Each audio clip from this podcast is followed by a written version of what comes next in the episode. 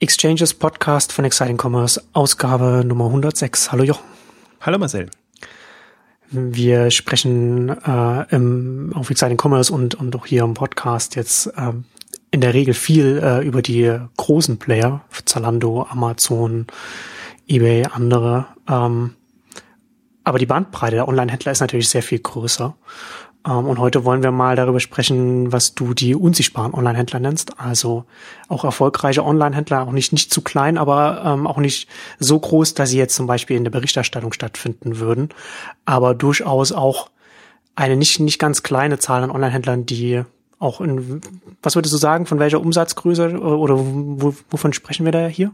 Inzwischen muss man fast bis 10 Millionen Euro Umsatz gehen, die einfach ähm, kaum stattfinden in der Berichterstattung. Und ähm, das sind eigentlich schon große Händler jetzt im Vergleich jetzt ja. zu auch stationären oder so. Aber also bis zu 10 Millionen würde ich jetzt mal sagen, das sind so die eher unsichtbaren. Ja.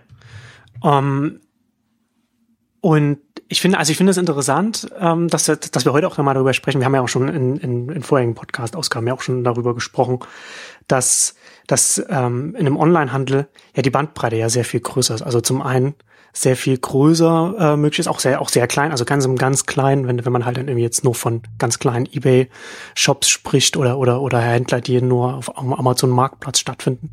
Und hier liegt, das liegt ja dazwischen. Ähm, und das ist zum einen, finde ich es interessant, weil es eine, eine riesige Bandbreite da jetzt möglich wird. Also wenn wir jetzt halt zum Beispiel jetzt so, so ein Amazon und so angucken, das wird halt selbst ein Amazon, das Große ist, ist noch lange nicht am Ende der Fahnenstange angekommen und was, was, was das Wachstum und das Potenzial angeht. Ähm, und das Interessante finde ich, ist nicht nur, nicht nur die Bandbreite, die möglich ist, sondern auch, dass natürlich dadurch, dass dass es online stattfindet, alles ja auch sehr viel mehr innen, ineinander verwoben ist. Ne? Also was, was, was ein großer macht, kann natürlich auch Auswirkungen auf, auf die kleiner haben. Sehr viel mehr als jetzt im stationären Handel, wenn du halt erfolgreich bist in irgendeiner Stadt oder, oder irgendwo, dann ist das natürlich, dann hat es für dich nicht so einen großen Belang, was, was vielleicht ein Händler in einem anderen Land macht oder in einer anderen Region macht. Ne? Und das, aber das ist halt online ist das ja alles schon, schon noch, noch ein bisschen anders ist halt diese Grundabhängigkeit da, die erstmal, im ersten Moment meint man, die ist schädlich, im, Im zweiten Moment ist es aber nicht viel anderes, als wenn du in irgendeiner Fußgängerzone oder abgelegenen Einkaufsstraße bist. Du passt dich ja an die Umstände an und musst einfach gucken, ob dein Geschäft, dein Geschäftsmodell in dem Kontext funktioniert. Das ist natürlich ein bisschen was anders, andere Herangehensweise, als man es üblicherweise macht. Deswegen ist es gar nicht so muss man es gar nicht so despektierlich sein, sagen die Marktplatzhändler oder irgendwelche kleinen Händler, die die halt jetzt äh, die abhängig sind, in Anführungszeichen, wenn sie die Abhängigkeit gut nutzen. Also das gibt's ja auch ähm, andere Strategien und Herangehensweisen. Es ist ja dann immer nur ein Problem, wenn man sich mit relativ naiv an ein Thema ranhängt und dann plötzlich festgestellt, ui, da komme ich aber so unter die Räder.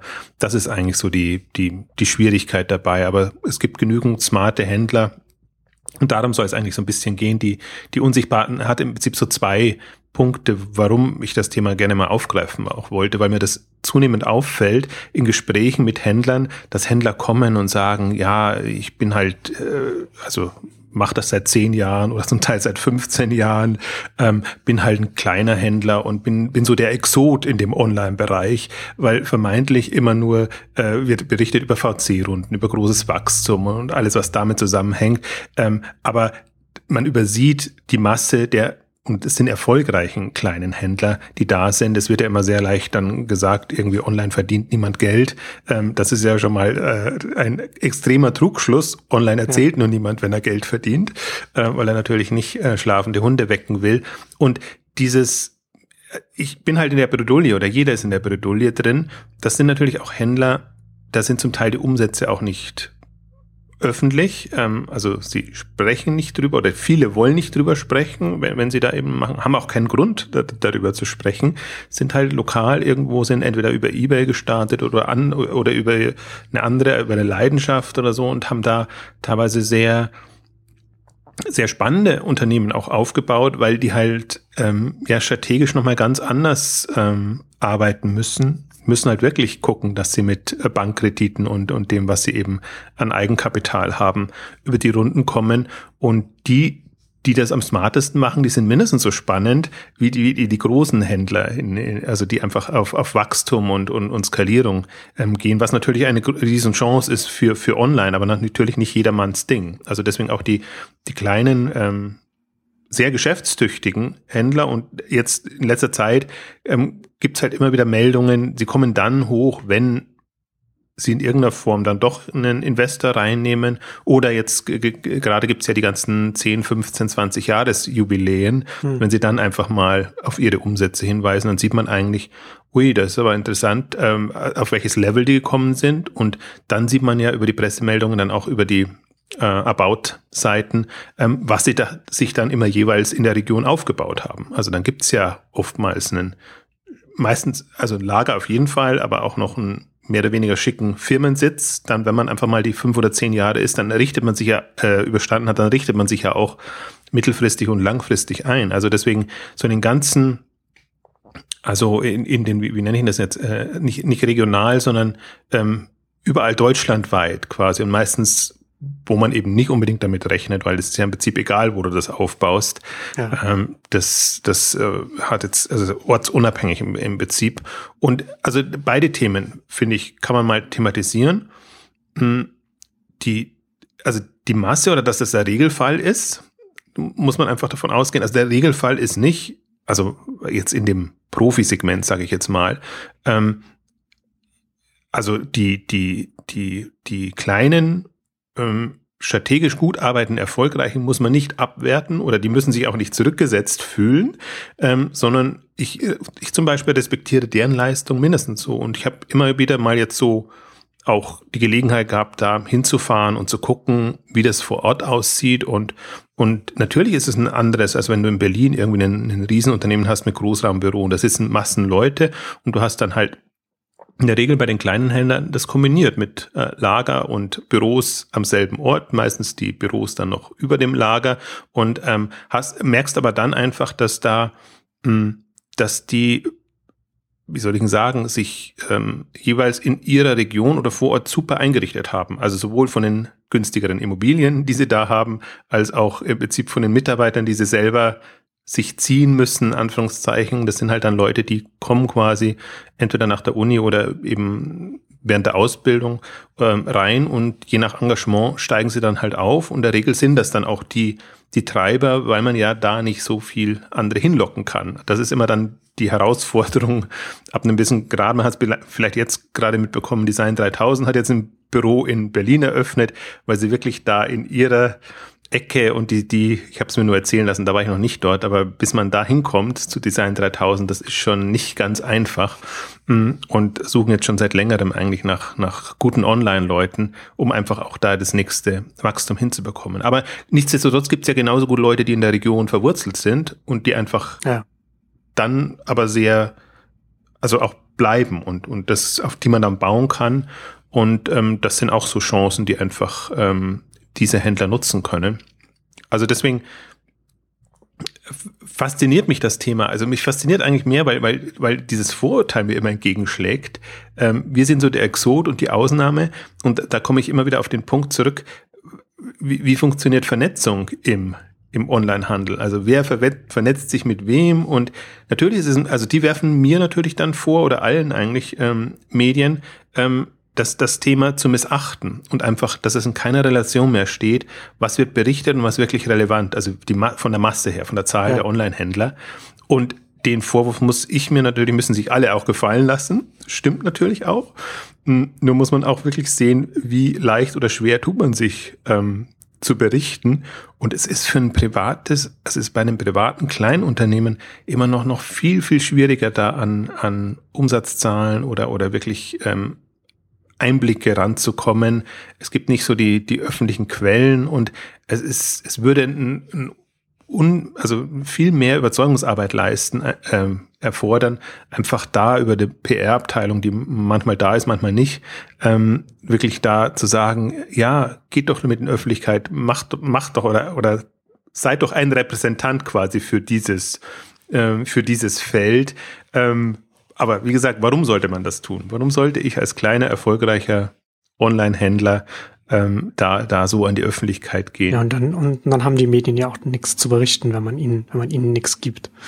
Äh, wird dann, wird denn dann, wird denn dann von den, wenn, wenn du sagst, ne, dann hast du dann teilweise so, äh, so, so, so Händler in, in, in der Provinz vielleicht auch sitzen, weil man da, wenn man da angefangen hat. Da, da würde ja dann auch eher, eher branchenfremde Presse ja, wäre ja dann auch da eher interessant. Also Lokalzeitung zum Beispiel oder sowas, die da berichtet. Ähm, aber was, aber das ist, du hast ja jetzt schon die Vernetzung angesprochen und das würde mich halt auch interessieren, so was, ob, ob du da irgendetwas siehst, ob es da, gibt es da Initiativen von, von Händlern ausgehend, die dann versuchen dann, sich, sich mit anderen zu vernetzen oder, oder zum Beispiel auch, auch interessant, machen die Verbände da in der, in der Richtung etwas, dass sie es, dass sie es Händlern in der Größenordnung leichter machen, da mit anderen sich auszutauschen, für, für, also für einen Erfahrungsaustausch?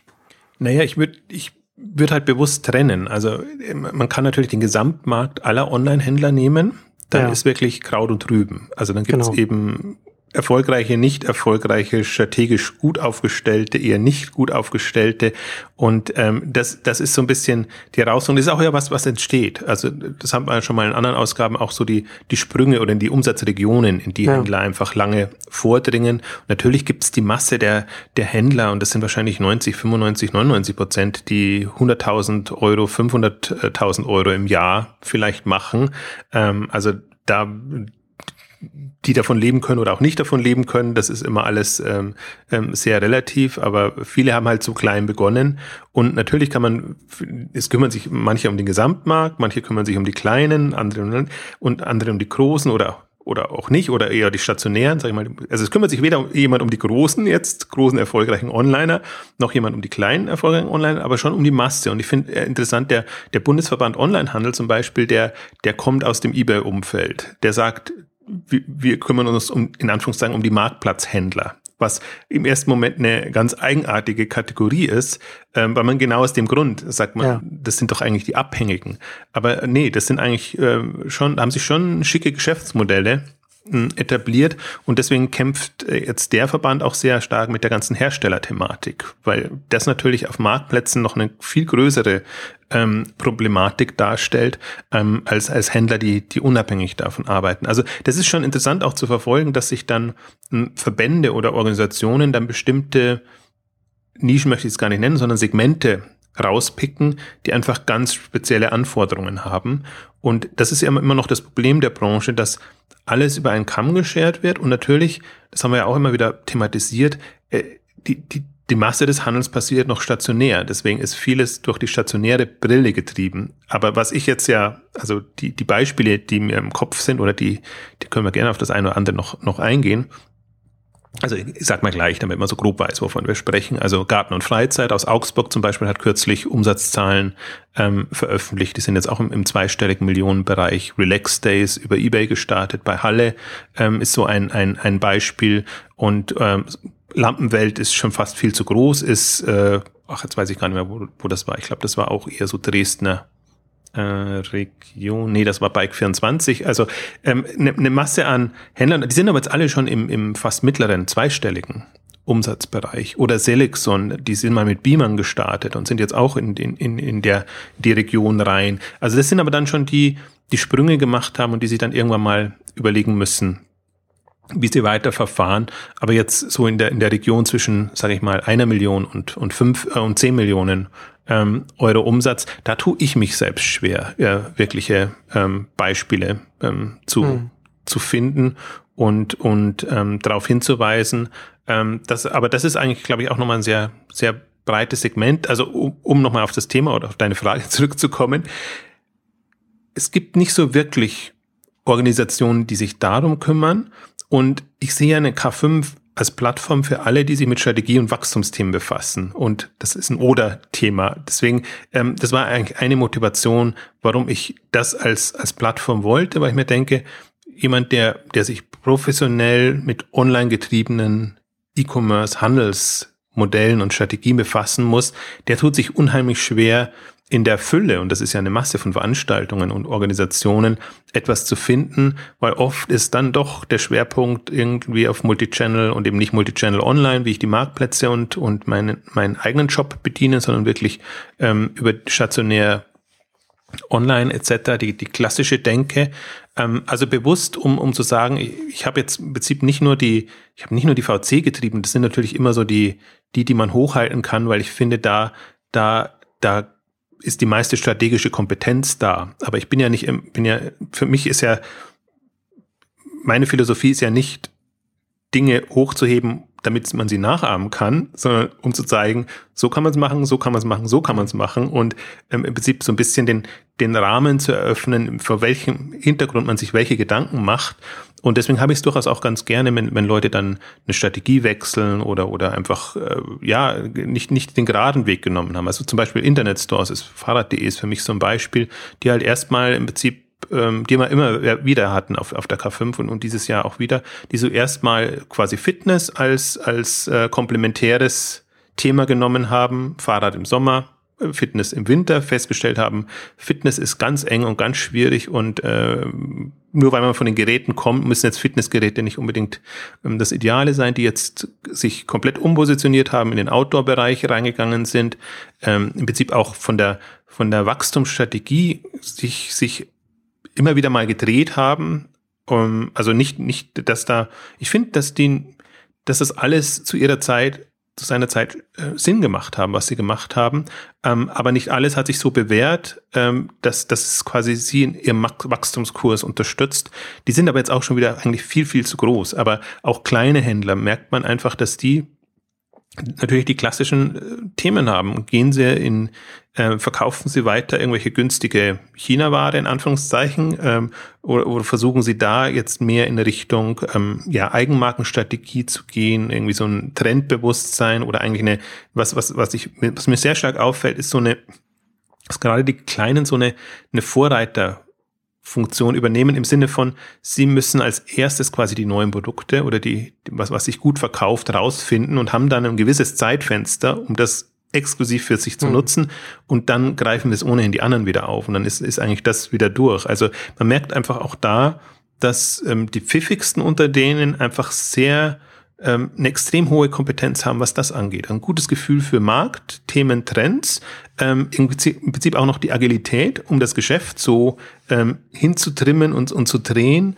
Ähm, und also und die sind ja alle, viele haben ja sehr jung gestartet. Das heißt, die sind ja jetzt eigentlich alle eher so in dem reiferen äh, Alter, wo man auch tatsächlich in üblichen äh, Kontext in Managementpositionen reinrutscht und, und dann einfach auch äh, äh, ja, strategischer vorgeht, als man das wahrscheinlich ähm, als ganz junger macht, wenn man eher improvisiert und, und Chancen nutzt und dann einfach guckt, äh, wenn ein Fehler passiert, badet man das wieder aus. Also ich merke halt gerade da auch, wie eigentlich überall, ist ja immer ein Leitmotiv, ein Professionalisierungssprung. Ja.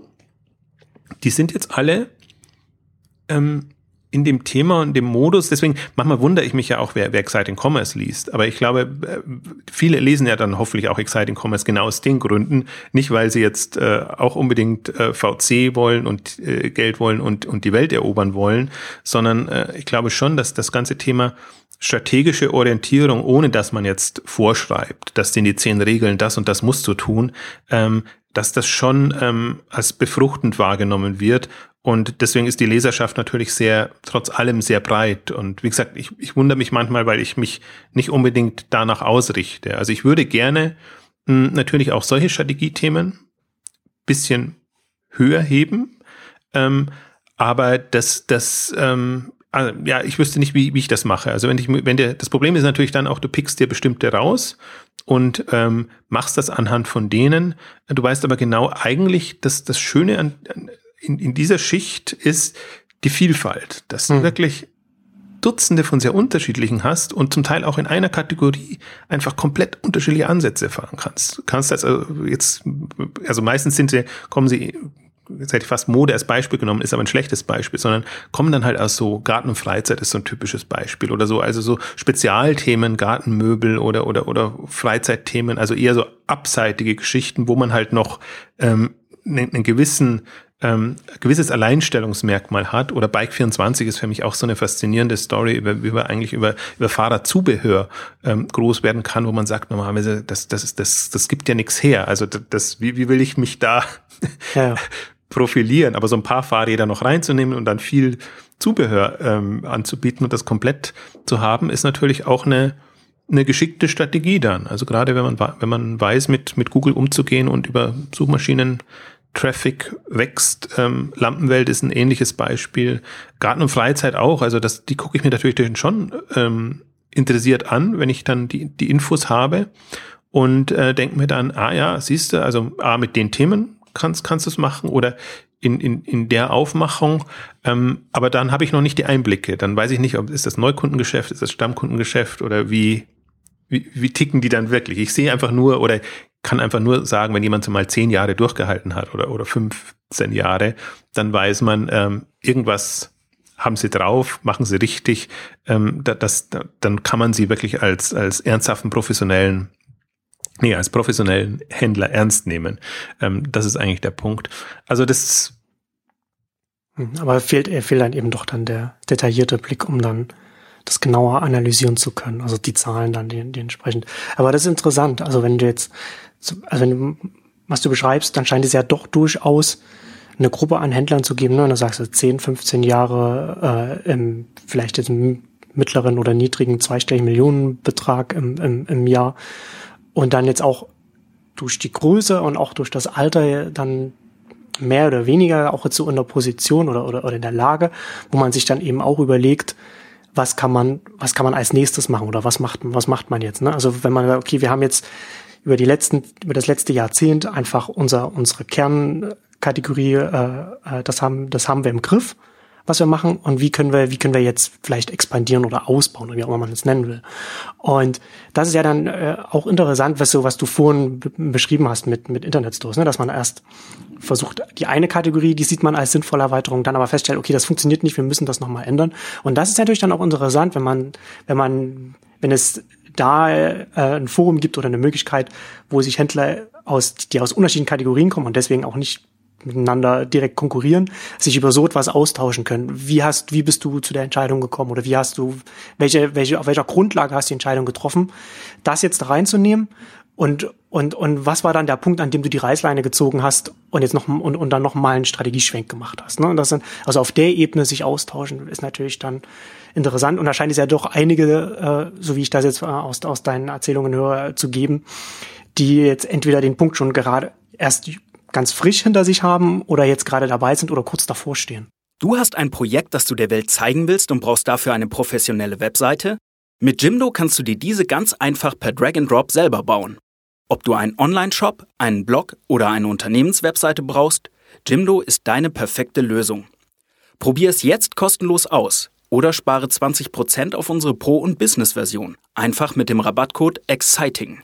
Ja, das ist eigentlich das auch für mich das Spannende, das zu sehen, dass das wirklich ja, das sind alte Hasen dann. Also das ist halt nicht so, wenn, wenn du, wenn du mit, mit Gründern sprichst oder jetzt aus dem, aus dem Rocket-Umfeld oder so, das ist alles so unter 30, um die 30. Ja. Ähm, das, das andere kann zum Teil auch so in der Region sein, wenn sie halt sehr früh begonnen haben, ähm, sind aber auch Erfahrene, die dann halt 40 sind oder, oder, oder, oder noch älter, weil sie halt ähm, aus, aus schon einem professionellen Grund dann irgendwann bei eBay begonnen haben und das gemacht haben. Also deswegen ist das, glaube ich, schon, es wäre prinzipiell sehr fruchtbar, was mir jetzt gerade eingefallen ist, ähm, Alex Graf mit, den, mit der DCD.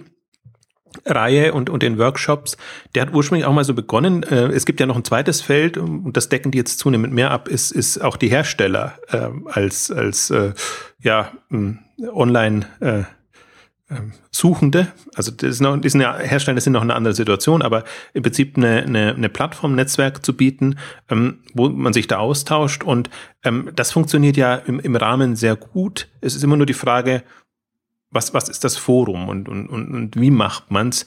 Ähm, ich würde ja fast sagen, ich meine, das ist alles, ob, ob jetzt wir oder, also entweder sind, sind Medien, Berater oder, oder äh, Verbände oder andere, die das als, als Plattform bieten, muss man natürlich auch immer die, die Vor- und Nachteile sehen. Also aus welcher Motivation macht man das heraus? Ist hauptsächlich ein vertriebsunterstützendes äh, Moment oder ähm, die wenigsten sind so sozial, dass sie sagen, ich mache das für die gute Sache und, und damit das irgendwie der Markt vorangeht. Deswegen, ich würde mir ja wünschen, oder generell ist natürlich das Beste, wenn das von den Händlern selber vorangetrieben wird und wenn man einfach mal sagt, okay, man, man beginnt einfach, meinetwegen, man nutzt eine K5, kann auch jede andere Konferenz nutzen und sagt einfach da, okay, wir machen da mal ein initiales Treffen, holen ein paar Leute zusammen ähm, ähm, und, und gucken dann, ob da was draus wird.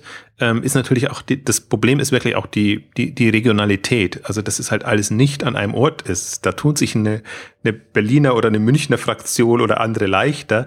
Aber das ist eben genau vom, vom Saarland bis ganz im Norden bis ins Allgäu, also kreuz und quer. Ähm, aber letztendlich also es ist, es ist, glaube ich, sehr nützlich. Was dagegen spricht, ist auch so ein bisschen, dass das natürlich alles sehr selbstbewusste Selfmade Leute sind. Ähm, also ist die Frage, wie sehr man überhaupt ja gewillt ist zu einem zu so einem Austausch. Ähm, ich glaube halt, also ich höre von allen, die irgendwie an Netzwerken sind und das ähm, das nutzen, äh, immer nur schwärmen. Jetzt jetzt nicht in diesem Kontext in der Region, sondern eigentlich dann schon die die größer sind. Ähm, also insofern muss da, hat das schon was für sich, aber es ist halt ein echter echter Akt und ich sehe halt so bestimmte Themen. Ähm, ich glaube, operativ ist gar nicht so das Thema. Da, da versucht jeder so seine Lösung zu finden. Ich glaube wirklich, also Finanzierung ist immer das große Thema. Ähm, natürlich, es kann auch sein, aber da gibt es genügend Veranstaltungen und Themen fachlich, sachlich, äh, einfach bestimmte Trends im, im Marketing oder, oder anderen Bereichen. Ähm, glaube ich auch nicht. Also was, was mir fehlt, ist wirklich Strategie für kleine und mittlere. Ähm, und wie gesagt, die sind nicht, die sind nicht klein im klassischen Sinne. Das ist kein irgendwie äh, äh, kleiner Shop irgendwo am Ende der Straße, sondern das ist ein professioneller Online-Händler, der eklatante Umsätze macht. Also das ist, und das ist, das ist eigentlich das auch das Interessante, dass, dass das unter den Tisch fällt weil man macht immer quasi Strategie für große Konzerne und, und alles, was damit zusammenhängt. Und ähm, dieses, also es gibt ja immer im, im, im Buchhandel oder glaube ich woanders gibt es ja immer diese ERFA-Gruppen und so, so kleine äh, Treffen, wo man sich dann austauscht und mit so einem Coach, Berater dann äh, bestimmte Themen durchgeht, um einfach zu wissen, wo steht man, die Kennzahlen und, und, und, und wie läuft das alles. Also im Prinzip sowas äh, ähnliches mh, hm, für die Online-Handelswelt wäre schon ganz hilfreich, weil ich glaube halt genau das ist ja auch das Problem, dass alle, alles, was an Daten kommt, alles, was im Prinzip auch an, an Trendthemen hochgekocht wird, das ist im Prinzip für die Großen ähm, gedacht. Und wenn man jetzt auf einmal Facebook oder Instagram oder sonst irgendwas nutzen muss, das, das hilft jetzt im Kleinen erstmal noch nicht. Und ich glaube auch, der, der Kleine hat, also ich würde mir so ein Trendsegment für kleine mittlere Händler wünschen, ähm, wo, wo, wo die durchaus ja auch noch, die sind, die müssen ja auch nicht so so hip und innovativ im klassischen Sinn sein, sondern die, die leben ja noch mehr von ihrer Handels-, Einkaufs-, Verkaufskompetenz. Ähm, also sehr, sehr handfeste, eigentlich nicht, nicht unbedingt Online-Themen oder, oder im, im Sinne schon von der Innovationskraft, dass sie sich einfach die nächsten Produkte und die nächsten Bestseller überlegen müssen, also nochmal an anderer Form überlegen müssen, als jetzt ähm, die die Großen, die da zum Teil auch eine, also Amazon ist ja das beste Beispiel, die eigentlich gar keine Strategie fahren in dem Bereich, sondern einfach sagen, alles anbieten und dann gegeneinander antreten lassen und dann profitieren wir letztendlich. Das ist jetzt nicht so eine, eine, eine Sortimentstrategie, wenn man sie klassischerweise im Handel hat. Interessant ist ja halt, wenn man jetzt, ich muss immer die Großen als Beispiel bringen, weil ich bei, bei, bei den Kleinen das nicht habe, aber auch die Erkenntnis selbst bei einem Zalando, dass, dass das Amazon-Prinzip halt jetzt im Modebereich nicht so funktioniert und dass man dann doch wieder auf, auf eine Sortimentierung geht, um einfach ein bestimmtes Profil auch m, hm, abbilden zu können. Also deswegen, ähm, ich glaube, das ist ein unheimlicher Bedarf. Ich sehe noch nicht, wie das, wie sich das so wirklich organisieren lässt. Ich kann mir nur vorstellen, es, es angehängt an bestimmte Veranstaltungen zu machen weil einfach schon, also der, es, es gibt ja jetzt schon wirklich quasi den Jahreskalender mit allen möglichen Veranstaltungen. Neben den großen Konferenzen jetzt aber auch so Shopware Community Day kommt dann wieder oder alle, wo ich ja sehe, das sind die ja auch alle und und und im Prinzip ähm, lassen sie sich da ja auch ähm, informieren. Das ist das charmante Wort dafür. Ähm, also die, aber es böte ja auch eine Plattform einfach zu sagen, okay, wir haben so einen, muss man fast sagen, ein Dutzend oder im Prinzip müsste an jede dieser Konferenzen müsste so ein Forum angehangen werden oder ich habe es mal, wir haben es mal versucht bei der bei der Meet Magento, wo wo wo ich ähm, auch gesagt habe, eigentlich jetzt oder ich bin, mag das immer sehr gerne eher im, im Austausch Veranstaltungen zu machen, wo man dann auch so Workshop Roundtable Formate hat, wo man einfach sagt, da können die Händler, die da sind, können einfach, äh, also nehmen wir halt mal ein Thema irgendwie CRM oder oder oder anderes Thema, einfach nur um das Kennenlernen zu erleichtern auch. Also ja. Also man wird, wird in so Sessions nicht nicht ähm, Probleme lösen können, aber die Hoffnung ist eigentlich dann immer, ähm, dass man, dass dass sich da Leute mit gemeinsamen Interessen und und äh, ähm, also komplementäre Leute ähm, finden und, und das eben dann im Nachgang auch, auch weitertreiben. Ähm, also ich würde ich ist auch nicht so, dass es sowas nicht gibt. Natürlich gibt es Austausch und, und es gibt Vernetzung. Die Frage ist nur immer, vor welchem Hintergrund und mit welcher Motivation. Und ich sehe halt, für mich ist das immer das Thema Professionalisierung, ja, das, das Thema. Ich sehe da einfach unheimlich gute Leute in dem Segment, die aber sagen, nein, ich möchte es so lange wie möglich vermeiden, da fremde Kapitalgeber reinzunehmen und möchte eigentlich, ich bin es gewohnt, mein eigenes Ding zu machen, mein eigener Herr oder meine eigene Frau zu sein und will das auch möglichst lang lassen. Also, weil der Rat wäre ja dann immer zu sagen, ja, okay, wenn du wachsen willst oder wenn du da irgendwie was Größeres machst, dann machst doch so und so und da gibt's ja wieder dann die Regeln. Nee, dass man, dass man einfach dann ähm, sagt und was, was ja auch, deswegen wurmt mich das so ein bisschen, also sowohl der Vorwurf, also im Prinzip auch die, die, die, die mangelnde Chance, da Perspektiven aufzuzeigen, weil ich von anderer Seite dann auch immer sehe, also es gibt Kapitalgeber, die stille Beteiligungen anbieten. Jetzt auch gerade öffentlich, ähm, ähm, Bayerische Beteiligungsgesellschaft ist zum Beispiel jemand, der der ähm, nach oder im Rahmen des Capital Day auf uns zugekommen ist oder die auf uns zugekommen sind, ähm, weil sie machen natürlich klassische Finanzierung, aber sie können eben auch über, über stille Beteiligungen reingehen, was Fremdkapital ist, das dann in irgendeiner Form wieder ähm, zurück ähm, ähm, also zurückgezahlt wird, ja, das war jetzt aber nicht mein Punkt, sondern was, was nicht so äh, exorbitante Wachstumsraten zur Folge hat, sondern was einfach ähm, es gerade Händlern erleichtern will, das Geschäft zu gestalten, wo man weiß, von Banken bekommen sie nichts, weil die Sicherheiten, die sie hinterlegen müssen, um ihr Lager zu finanzieren oder sonst irgendwas zu machen, sind, sind in kein, also die, die Nein, nicht, ist nicht praktikabel für so ein Unternehmen. Genau, ist nicht praktikabel, was, und da würde ich aber den schwarzen Peter einerseits den Banken zuschieben, andererseits haben die eben auch andere Richtlinien jetzt, nach denen sie sich ja. halten müssen. Aber oftmals die Rückmeldung ist nach wie vor, das glaube ich, haben wir auch vor zwei Jahren schon mal eine Ausgabe gesagt, einfach, dass auch das Verständnis nicht so da ist und dass immer noch auch selbst ein Händler, der fünf oder zehn Jahre guten, erfolgreichen Onlinehandel gemacht hat, immer noch so dubios betrachtet wird, ob der wohl durchhält und ob das nicht irgendwie schwierig wird. Da haben sie lieber jemanden, der, der äh, eine gemietete Filiale hat oder irgendwie was. Eine handfeste Filiale in der Hand hat. Aber das ist natürlich dann auch etwas, ne? Das muss man natürlich dann die, die Optionen am Kapitalmarkt, das muss man natürlich auch erstmal als Händler wissen. Und hat man ja auch nicht so den, den Zugang zu den Informationen, wenn man jetzt eben sein, sein, sein, sein Handelsgeschäft betreibt. Da muss man auch erstmal das herausfinden, dass es da noch, noch etwas zwischen Banken und, und, und wie sie noch gibt. Genau, und das ist halt, das ist, das ist im Prinzip das Manko. Also deswegen verstehe ich den Vorwurf, den alle haben. Es fällt unter den Tisch, niemand berichtet darüber, niemand sieht das als adressierbare Zielgruppe an, wo man wirklich was machen könnte.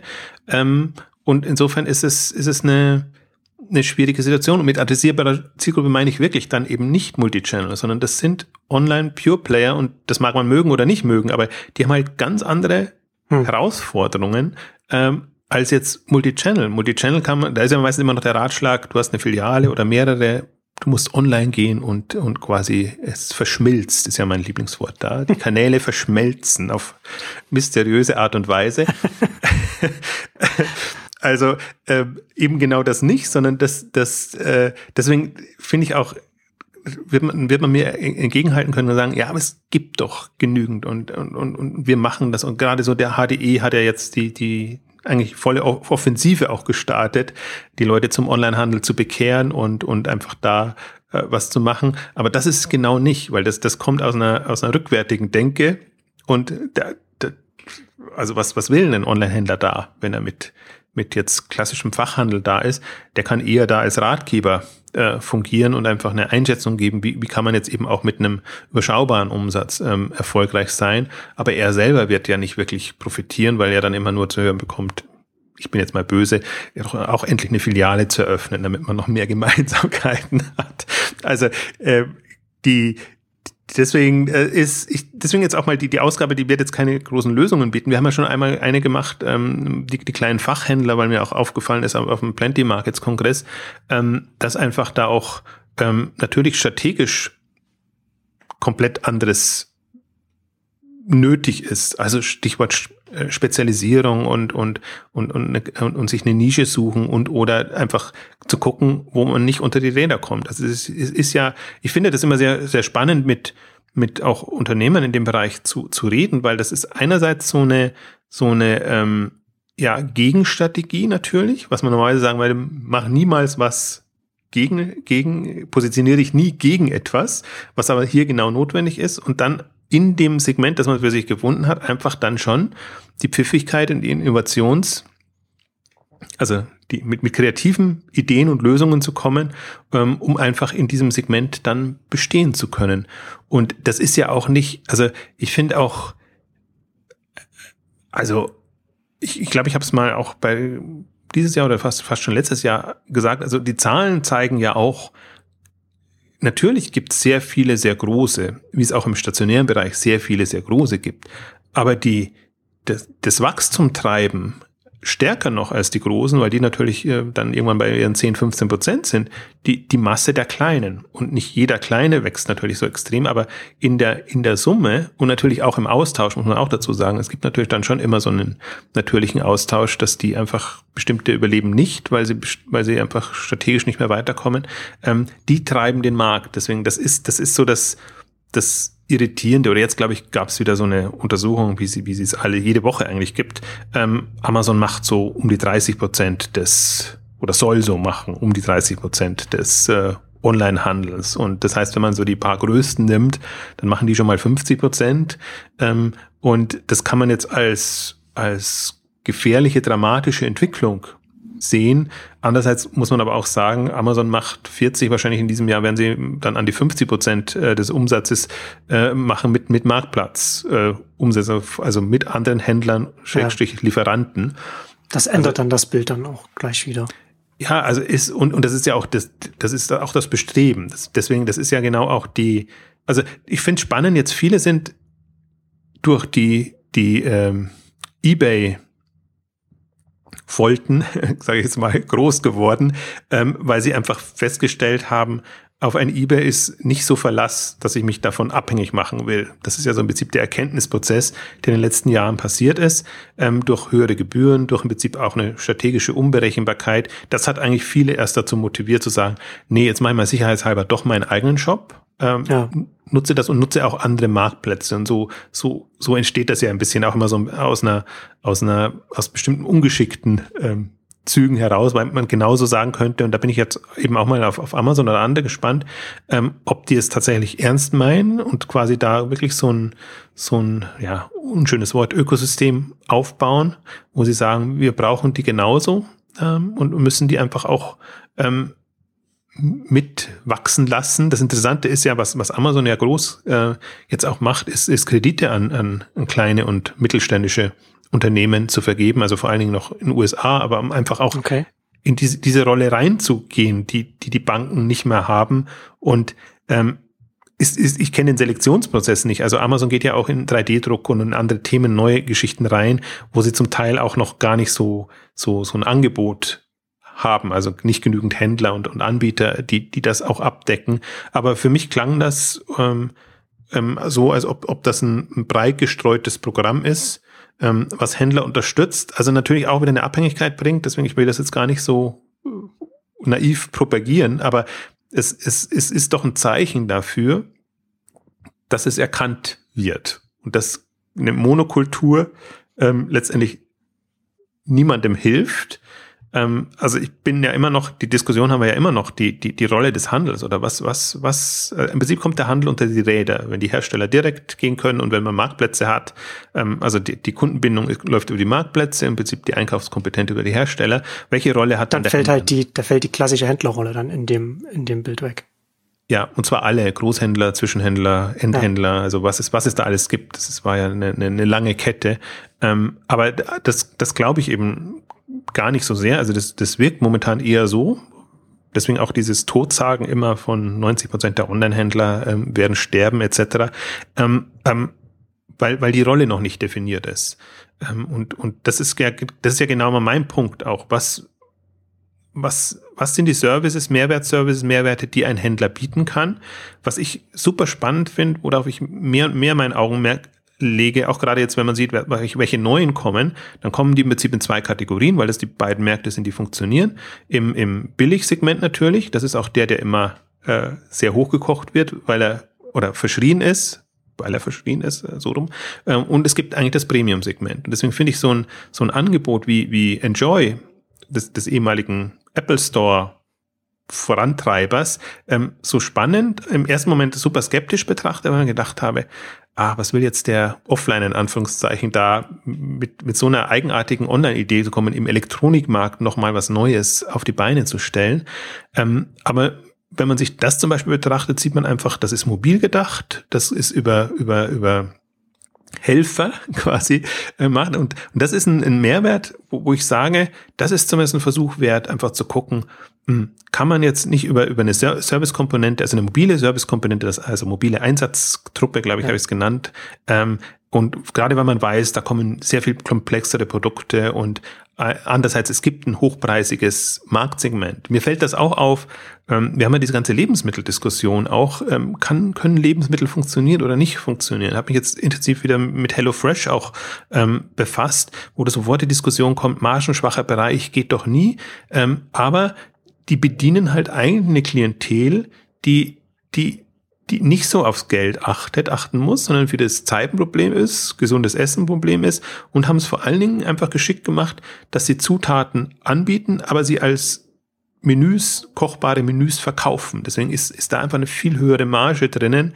Und das sind alles so, finde ich, so Denkansätze, die, ja, da muss man nicht unbedingt viel Geld haben, sondern da, das ist eher die Frage, wie, wie kommuniziere ich meinen Mehrwert in, in, in diesen Bereichen? Und ich glaube halt nicht unbedingt daran, also Preis ist einfach immer der, der Reflex, der als erstes kommt. Wenn, wenn ein Händler nicht mehr weiß, was er tun soll und auch strategisch jetzt nicht so eine klare Vorstellung hat, dann geht's auf, auf Preis und Preisaggressivität. Und dann. Das ist halt der einfachste Hebel. Es ist quantifizierbar, kann man schön durchrechnen. Dann ist man in der, in der Falle drin, aber gleichzeitig sieht man eben so, so wie Themen hochkommen, ähm, also habe auch einen Fall, ein, ein Weinhändler, glaube ich, habe ich auch schon mal erzählt, aber so viele Beispiele gibt es dann immer nicht, die einfach ähm, ja quasi Online-Weinhandel über Telefon betreiben, weil sie einfach sagen, durch den Ansprechpartner, einen kompetenten Ansprechpartner habe ich viel größeren Hebel, da ähm, mehr Umsatz rauszuholen. Also ich weiß, im Prinzip der, der, der Kunde hat eine Affinität zu meinen Weinen, ähm, aber ich kann online, also online ist er nicht so schnell, findet nicht so schnell das und, und wählt auch nicht so schnell aus ähm, und bestellt vor allen Dingen weniger, als wenn ich am Telefon sage, das und das und das ist noch reingekommen und also das sind alles so, im ersten Moment sind es natürlich teure, vermeintlich teure Geschichten, aber die Frage ist dann eben, wie, wie rechnet sich das und wie rechnet sich das auch auf einem, auf einem ähm, ja, vernünftigen Level und im, ich, das ist ja eigentlich für mich so gerade das Spannende ist,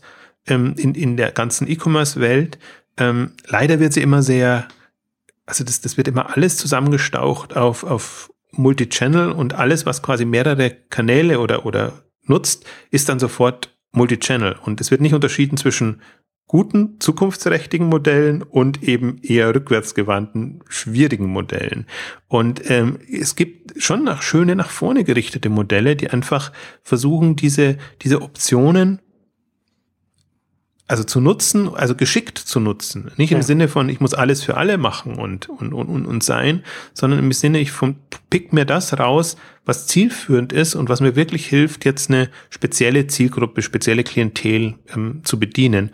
Und ich glaube, gerade in dem hochwertigen, hochpreisigen Segment, ähm, da ist ja noch das wenigste getestet worden wenig gemacht worden. Und wir haben einfach jetzt ähm, aber von den von den Zielgruppen natürlich die die komplette Bevölkerung da. Und wir haben eben auch Leute die die keine Zeit haben und auch keine Lust auf auf Preisvergleiche Preis äh, äh, also Preis ähm, ja, Vergleichbarkeit fällt mir das Wort nicht mehr ein. Ähm, das heißt nicht, dass man sie über den Tisch ziehen muss. Äh, da, da, dahin will ich jetzt nicht plädieren, aber ich finde, man sieht schon, dieser, dieser generelle Trend, den wir haben, ähm, jetzt auch wenn man die Fußgängerzone oder sonst irgendwo hinpickt, hochpreisiges, schön gestaltet ist und so, da sind die Leute auf einmal bereit, viel Geld auszugeben und dann natürlich extrem niedrig Preis, also Primark, Kick und, und wie sie alle heißen. Das ist ja alles, das ist ja extrem Dumping jetzt im Vergleich zu einem auch selbst vernünftigen Level. Ähm, und ich glaube, das ist so der, der Spagat und da kann auch der eine kaum vom, was, vom anderen was lernen, also jetzt im Online-Bereich, sondern es werden unterschiedliche Wege, unterschiedliche Strategien sein und ich glaube halt, dass es, dass es, ja, das ist, dass es von der Strategiekompetenz abhängt. Also kann jemand Hochwertiges verkaufen online oder kann es nicht? Kann jemand hauptsächlich auf den Preis gehen, dann muss er halt die klassischen Online-Tugenden, Suchmaschinenmarketing und dann in den Preisvergleichsmaschinen auf den Marktplätzen etc. Äh, möglichst gut sein. Ähm, oder Conversion-Optimierung ist für mich auch so ein, äh, in, in Anführungszeichen, blödes Thema, weil Conversion-Optimierung dann immer heißt, es muss beim ersten Schritt klappen.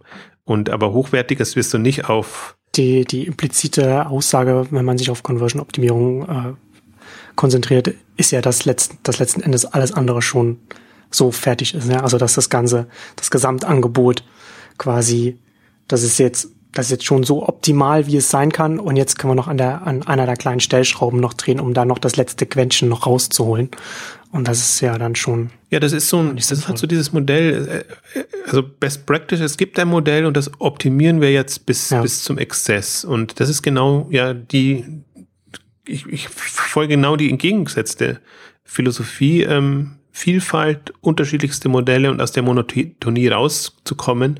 Und deswegen glaube ich halt, dass jetzt für dieses Segment auch, ähm, da ist natürlich jetzt im klassischen Sinne Marketing nicht so also zumindest kostspieliges Marketing nicht so wichtig. Das sind eher die, die kreativen Marketinginstrumente, virales Marketing oder wie auch immer es heißt, also die, die, die, die Guerilla-Marketing, ähm, diese Themen. Ähm, aber für die Händler ist auch Kundenbindung schon so viel, viel wichtiger, also von Beginn an.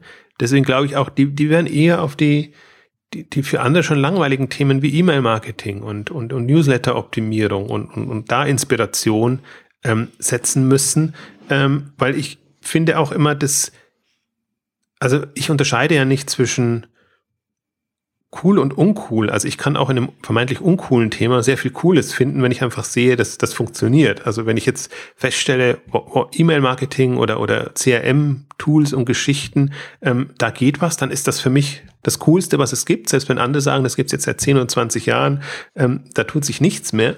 Und deswegen darf man sich da auch nicht leiten lassen, glaube ich, von den von den letzten neuesten Themen. Und das ist ja auch ein Grund, warum wir jetzt auf der K5, wenn wir nie eine eine Trendsetter super coole Konferenz sein, ähm, sondern weil es immer darum geht, was, was ist zielführend jeweils für die Themen. Das heißt, dienstleisterseitig werden wir immer eher so klassisch klassisch unterwegs sein und freuen uns da, wenn, wenn, wenn in den, in den bewährten Disziplinen quasi neue Themen kommen. Und von daher, wir müssen nicht das nächste Mobile Marketing und, und Instagram und, und sonst irgendwas ja. machen, weil das, das ist zwar aus, aus, aus einer Startup-Sicht oder aus, einer, aus, aus der Sicht ist es wieder super relevant. Also ich gucke natürlich jetzt schon genau hin, was an mobilen Anwendungen und alles kommt, ähm, aber aus einer anderen Warte heraus. Und ich glaube, das muss man auch immer wieder sich verdeutlichen, dies, dieses Spektrum, was da ist, diese Vielfalt und dass man eben das eine, also nicht den Fehler machen darf, das eine auf das andere zu übertragen. Das, das passiert mir viel zu häufig, und ähm, ich merke das auch in den Kommentaren bei, bei Exciting Commerce, wie, wie man, man neigt natürlich auch dazu, zu verallgemeinern. Man sieht etwas, sucht sich ein anderes Beispiel, wo es geht oder nicht geht und disqualifiziert dann quasi den, den Versuch. Und was, was uns allgemein offenbar nicht gegeben ist in unserer Mustererkennungs, äh, Manie hätte ich jetzt was gesagt, dass man wirklich sagt, der einzelne Fall ist es, jetzt, jetzt erstmal in dieser Phase. Also es wäre schön, einzelne Fälle zu entdecken, die so und so funktionieren und genau nur, nur für, nur für die gilt das. Aber dann passt das. Und dann sagt für mich das mehr aus, dass ich sage, wenn, wenn ich es schaffe als, als Händler oder als Anbieter, für mich eine super Strategie mit den entsprechenden Methoden, Lösungen zu finden, dann habe ich gewonnen. Ich glaube, das, das ist genau dieses, dieses Problem, was wir haben, auch im Prinzip, wenn wir über Startups sprechen, die, die Einzigartigkeit eines Startups oder einer Strategie, das ist ja genau das, was, was online im Prinzip in die Falle, in die man online tappt. Weil sobald man was macht wie der andere, ist man noch viel schneller in dieser Wettbewerbssituation drin, als man das offline oder anderswo je hatte. Deswegen ist für mich das eigentlich immer so die erste, also die, die, die Kernkompetenz. Darauf kann man es vielleicht sogar wirklich äh, eindampfen, aber das hilft niemandem, dass jeder quasi seinen eigenen Weg finden muss und sich eher über die Differenzierung ähm, profilieren muss, als dass er sagt, mein Konkurrenz macht jetzt so, also ich auch, oder ich habe jetzt auch endlich das, was, was, was die anderen machen, weil darauf kommt es eigentlich gar nicht an. Also für mich ist das eher immer so ein äh, ja. Negativmerkmal. Ja, ich, ich glaube, dass das schon äh, hilfreich ist, wenn man äh, einfach mehr, mehr Mut zur Differenzierung einfach dazu aufruft oder beziehungsweise aufzeigt, warum das, warum das sinnvoll ist und mehr auch im Austausch auch sich genau darauf konzentriert, zur Differenzierung, nicht zur Optimierung des Konzepts, das, das eins zu eins in, in, in vielen Bereichen einfach ange Kategorien angewandt wird. Ähm, ich würde abschließend gerne, hätte ich jetzt noch, eine, noch, noch einen Themenkomplex, worüber ich mit dir reden würd, würde. Ähm, da kommen wir jetzt noch mal zum ganzen Mobile und, und den ganzen Ansätzen auch noch mal zurück, weil wir stehen ja jetzt schon gerade so an einem Wendepunkt, also was, was die Internetnutzung angeht. Mobile, Internet wächst extrem, äh, lässt das langsam die, die Desktop-Nutzung hinter sich. Was nicht bedeutet, dass Desktop-Nutzung zurückgeht, sondern es einfach nur der Gesamtkuchen wird einfach größer. Und du hast ja vorhin ja auch schon gesagt, dass jetzt, dass wir jetzt auch an einem Punkt sind, an dem alle Bevölkerungsgruppen auch online sind, was aber auch bedeutet, dass es auch wirklich viele Bevölkerungsgruppen, die jetzt in den letzten Jahren online gegangen sind, eben nur mobil online sind. Ne? Also die, die eben nicht, die eben nicht einen Rechner haben, Desktop, Laptop, sondern eben Smartphone haben und dann vielleicht noch ein Tablet, äh, weniger, aber in erster Linie das Smartphone haben. So, und die Frage ist jetzt, wenn du jetzt, wie, ich, ich finde ich finde das jetzt schwierig einzu, einzuschätzen, was passiert jetzt mit den, mit den, mit den kleinen Online-Händlern, die jetzt, oder über die Unsichtbaren, über die wir jetzt reden, ja, also die jetzt mit den, mit zweistelligen Millionenbetrag äh, äh, Umsatz und der Größenordnung und die sich auf eine, auf ein Element, äh, auf eine Kategorie eingeschossen haben. Ähm, es gibt ja so verschiedene Entwicklungen, die, die ihnen helfen und, und Entwicklungen, die ihnen nicht helfen. Also was, was zum Beispiel schwierig ist, Du hast in der Desktop-Nutzung hast du ja ganz klar äh, SEO, Suchmaschinenoptimierung, die hilft dir halt auch dann deine, dass deine Webseite gefunden wird. Das funktioniert ja mobil eher nicht so. Und die Auffindbarkeit jetzt, wenn man jetzt eine App hat, im App Store ist jetzt in den, in den App Stores sowohl iOS, Android ist auch eher, eher schwierig. Also da irgendwie eine Optimierung oder sowas, das bringt einen nicht so richtig weiter. Das spricht eher dagegen, dass es, dass es schwierig werden könnte für die Größenordnung und für, für so eine Spezifizierung. Auf der anderen Seite sehen wir gerade im, im Immobiliensektor, bei einem mobilen Betriebssystem, passiert extrem viel. Das ist nicht einfach nur wie so Windows, wo du halt dein oder oder dein, dein Desktop-Betriebssystem, da hast du deinen Browser und in dem Browser sind die Websites und das und das war's. Das war das Internet. Also Internet war Web und das ändert sich im Immobiliensektor, weil die mobilen Betriebssysteme selbst quasi Internetplattformen sind, die zwar auf den auf den Geräten liegen, aber die eben sehr viele Funktionen übernehmen. Also zum Beispiel jetzt wenn wir jetzt zum Beispiel iOS anschauen, äh, Apple Pay, äh, Google macht ja jetzt auch mit Google Pay und so etwas, etwas ähnliches, ne, dass, dass, dass du Bezahlelemente da drin hast.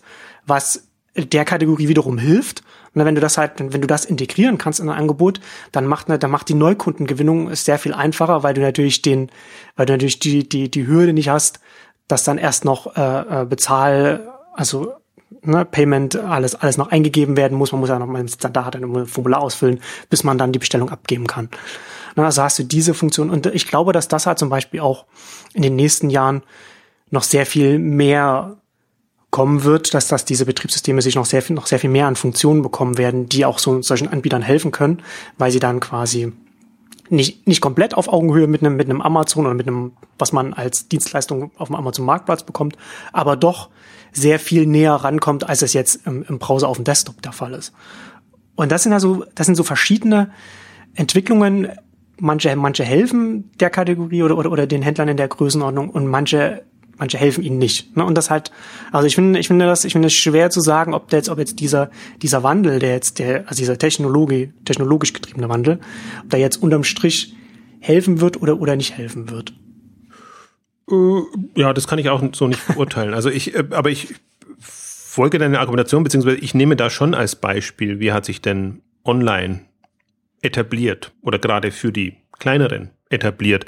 Und ich glaube, es braucht in irgendeiner Form einen Wirt, der das äh, übernimmt. Also was der Wirt war jetzt in dem Fall ähm, eBay, äh, der im Prinzip hm. sehr viel ermöglicht hat. Ich glaube, das, das ist so die eine, da muss, da müssen die Händler abwarten. Und das kann jetzt, kann Apple selber sein mit, mit Apple Pay oder wie auch immer eine, eine mobile Shopping-Plattform aus. Oder es ist ein eBay, das mobil wirklich als, als Plattform funktioniert oder, oder ein, ein Amazon, Zalando oder wer, wer auch immer, der, der da kommt. Also ich glaube auch eher fast, dass da jemand Neues hm, hochkommen wird, der diese Rolle übernimmt. Und der dann wieder eben genau die, die Frage ist, wie, wie sozial eingestellt gegenüber seinen ähm, Händlern ist dann diese Plattform. Also ich glaube nicht, dass, dass ähm, jetzt die kleineren Händler, von denen wir sprechen, dass die das Zepter selber in die Hand nehmen können. Also die können, die, die müssen gucken oder warten oder hoffen, ähm, dass jemand kommt, der ihnen das Feld bereitet und dann aber geschickt aufspringen, wie sie eben, wie gesagt, bei, bei, bei eBay oder anderen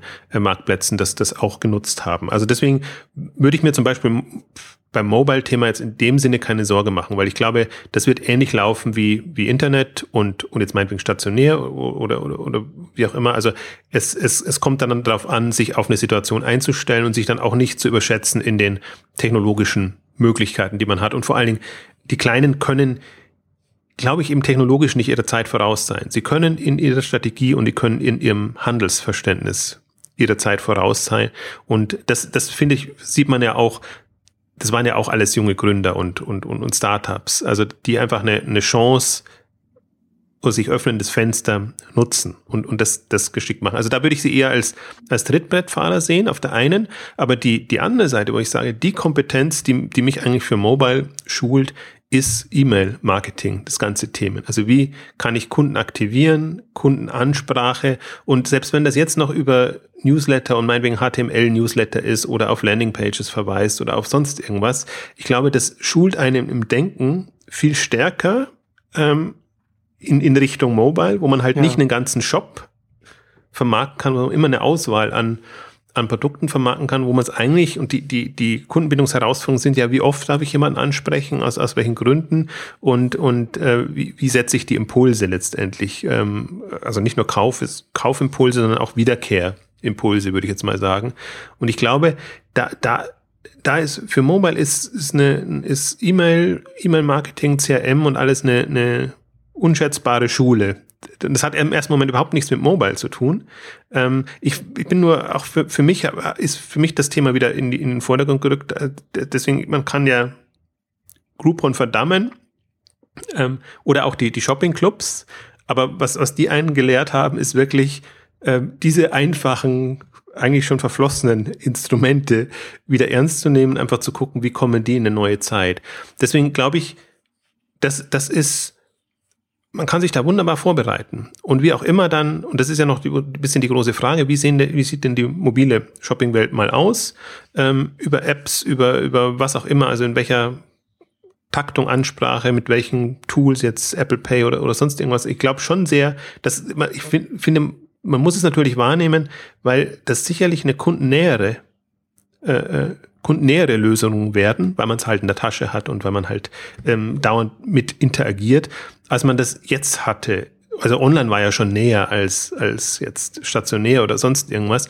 Deswegen, und, und ich bin nach wie vor der Überzeugung, dass die, die Schlacht wird in der Kundennähe, Kundenbindung, Kundenansprache gewonnen und nicht so sehr in allen darunter ähm, liegenden Themen. Und das ist aber noch nicht entschieden. Deswegen, ich finde spannend, also Apple Pay jetzt aus anderen Gründen, aber die, die Button-Lösungen, die, die jetzt überall hm, getestet werden, die, die, auch die unterschiedlichen Modelle, die im Prinzip gefahren werden.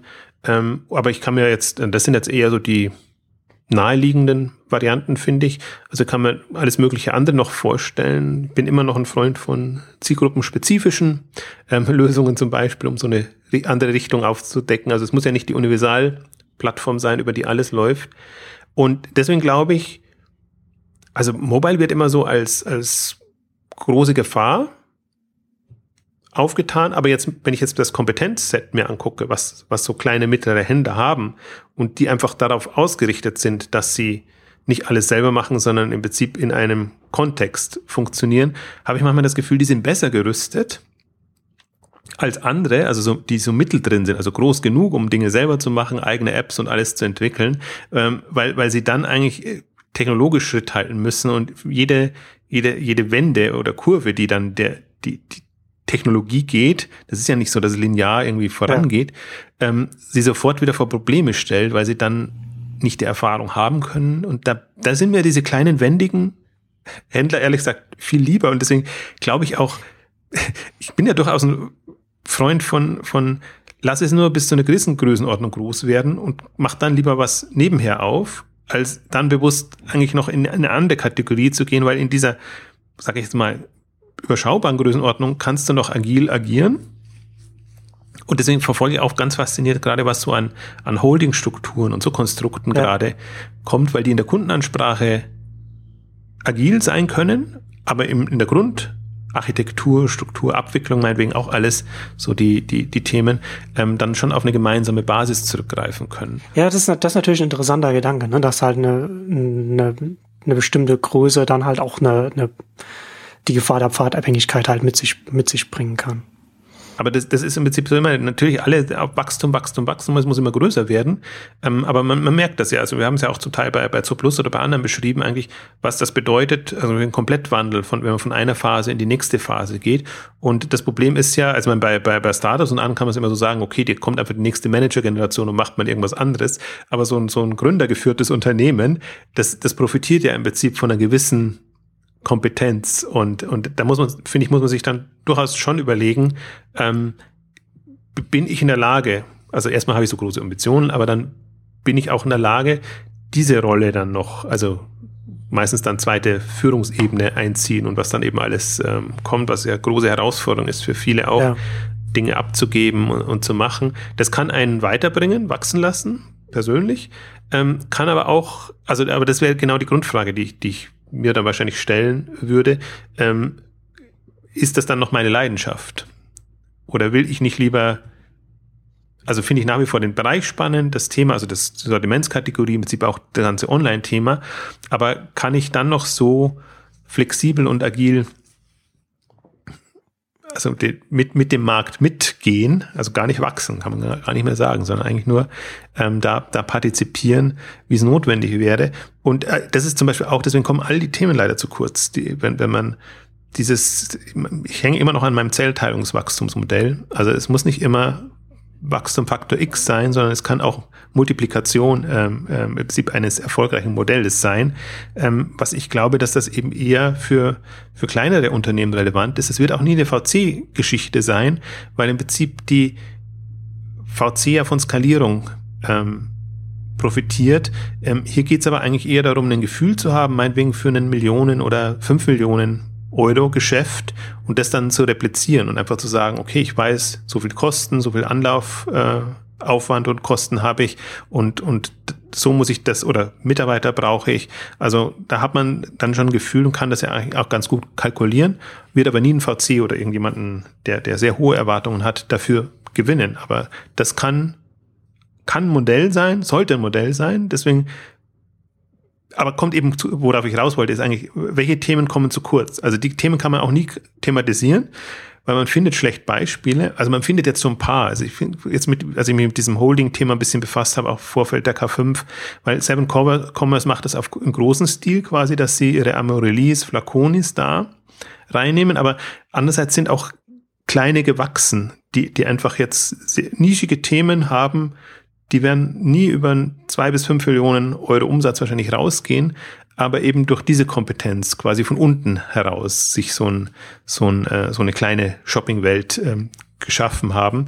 Ähm, und deswegen, also für mich ist, man merkt ja schon, dieses Thema ist mindestens so reizvoll, strategisch, weil man komplett anders denken muss. Im Prinzip auch, äh, teilweise ist es wirklich entgegengesetzt, dass man auch argumentiert, würde einem, der, der skalierend wachsen will, natürlich komplett was anderes empfehlen als jemanden, der, der so sagt, äh, ich habe meine Kernkompetenz und will das replizieren.